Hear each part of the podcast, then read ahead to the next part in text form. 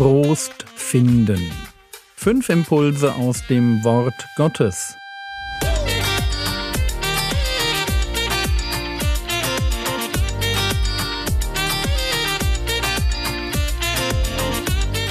Theologie, die dich im Glauben wachsen lässt. Nachfolge praktisch dein geistlicher Impuls für den Tag. Mein Name ist Jürgen Fischer und heute geht es um Gottes Trost Teil 1.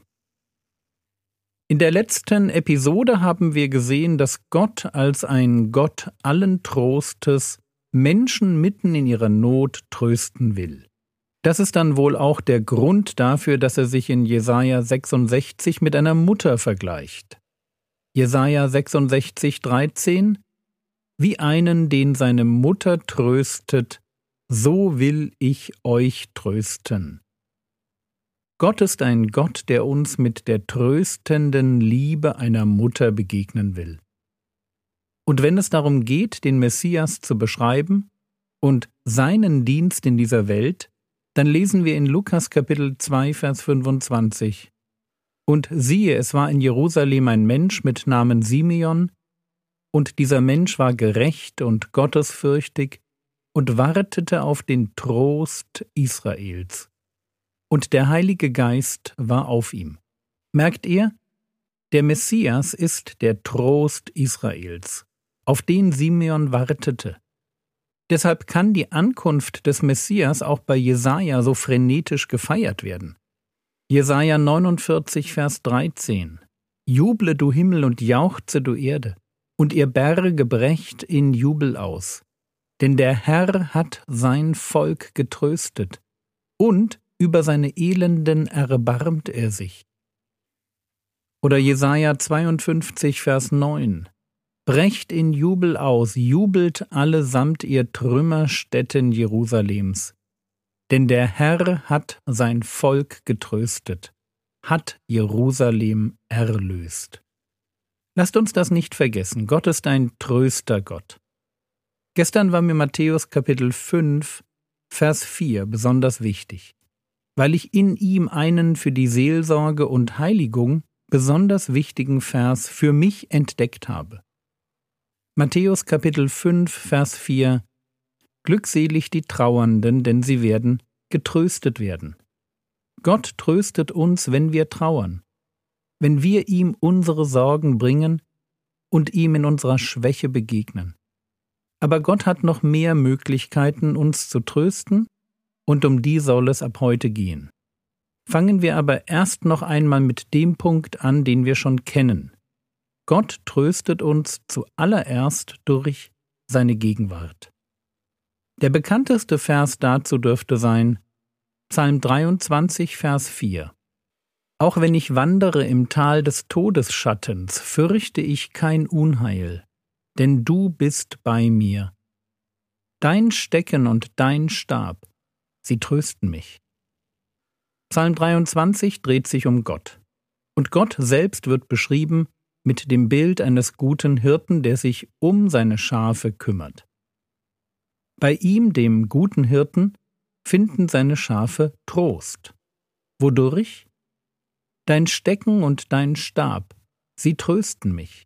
Okay, das klingt poetisch, aber halt auch irgendwie unverständlich. Deshalb kurz zu den Begriffen. Der Stecken, besser Knüppel, dient dem Hirten zur Verteidigung. Mit ihm konnte er auf Büsche schlagen, um Insekten und Schlangen zu vertreiben, oder sich gegen wilde Tiere verteidigen. Er ist von seiner Form her eher eine Keule, als das, was wir unter Stab verstehen. Der Begriff taucht deshalb auch noch in Psalm 2, Vers 9 auf, wenn davon die Rede ist, dass der Messias König seine Feinde mit eisernem Stab zerschmettert. Oder in Jesaja 10, Vers 5 werden die Assyrer als die Rute des Zornes Gottes beschrieben. Oder in 2. Mose 21, Vers 10, wo von einem Stock die Rede ist, mit dem man einen Sklaven erschlagen kann. Das war der Stecken, die Keule. Der Stab das ist ein Hirtenstab. länger und dazu gedacht, dass sich der Hirte darauf stützt, wenn er über die Schafe hinwegblickt, und wahrscheinlich greift er damit auch lenkend ein und bringt einzelne Schafe wieder in die Spur. Dein Stecken und dein Stab, sie trösten mich. Um diesen Ausdruck geht es. Wie finde ich bei Gott Trost? Wenn ich mich daran erinnere, dass er mein guter Hirte ist, der mich verteidigt und mich lenkend im Blick hat. Trost entsteht, wo mein Blick weg von den Problemen, weg vom Tal des Todesschattens auf dem guten Hirten ruht, der vorangeht. In Psalm 23 schaut das Schaf auf den Stecken und den Stab, also auf den Knüppel und den Hirtenstab. Und dieser Blick auf den Hirten und das Wissen um seine Gegenwart, das Wissen um seinen Schutz und um seine Fürsorge, das spendet Trost. Dem Schaf und uns, die wir es wie die Schafe aus Psalm 23 eben auch lernen müssen, von den Problemen weg auf den Hirten zu schauen. Trost entsteht dort, wo ich mir bewusst mache, dass Gott da ist, dass wir in Jesus einen Immanuel haben, der mit uns geht, der uns beschützt und nie im Stich lassen wird. Aber um das auch ganz klar zu sagen, dazu müssen wir uns auf die Haltung von Schafen einlassen. Solange wir fixiert bleiben auf die Probleme und nicht auf die Möglichkeiten des Hirten vertrauen, solange wird das nichts mit dem Trost. Gottes Gegenwart ist also tröstlich. Aber genauso ist es natürlich auch bei seinem ganz konkreten Eingreifen. Psalm 86, Vers 17 Wirke an mir ein Zeichen zum Guten, dass die, die mich hassen, es sehen und beschämt werden, weil du, Herr, mir geholfen und mich getröstet hast. Trost als Folge von Rettung, weil Gott mir geholfen hat. Irgendwie die Art von Trost, die wir uns alle wünschen, oder? Aber passen wir dabei bitte auf, dass wir nie vergessen, wer den Zeitplan für unsere Rettung im Auge behält. Das sind nämlich nicht wir.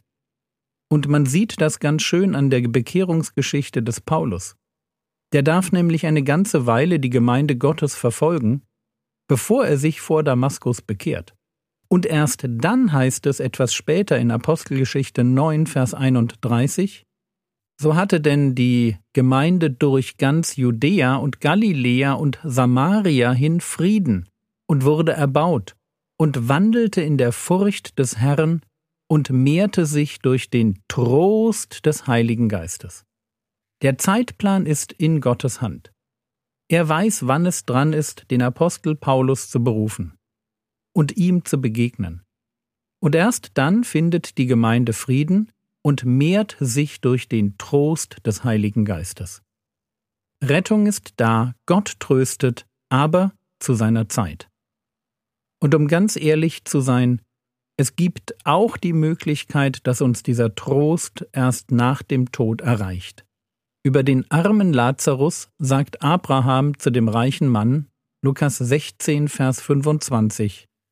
Abraham aber sprach, Kind, Denk daran, dass du dein Gutes völlig empfangen hast in deinem Leben und Lazarus ebenso das Böse. Jetzt aber wird er, das ist der arme Lazarus, jetzt aber wird er hier getröstet. Du aber leidest Pein. Halten wir das bitte fest. Trost als Folge von Rettung kommt. Aber auch wenn uns das nicht schmecken mag, der Zeitplan für diese Art von Trost liegt ganz und gar in Gottes Hand.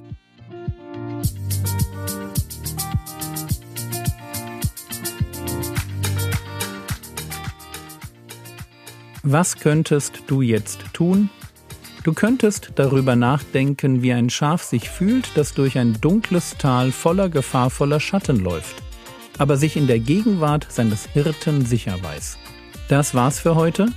Du kannst den Frogwords Podcast übrigens auch über die Audible App oder auf Amazon Music hören. Der Herr segne dich, erfahre seine Gnade und lebe in seinem Frieden. Amen.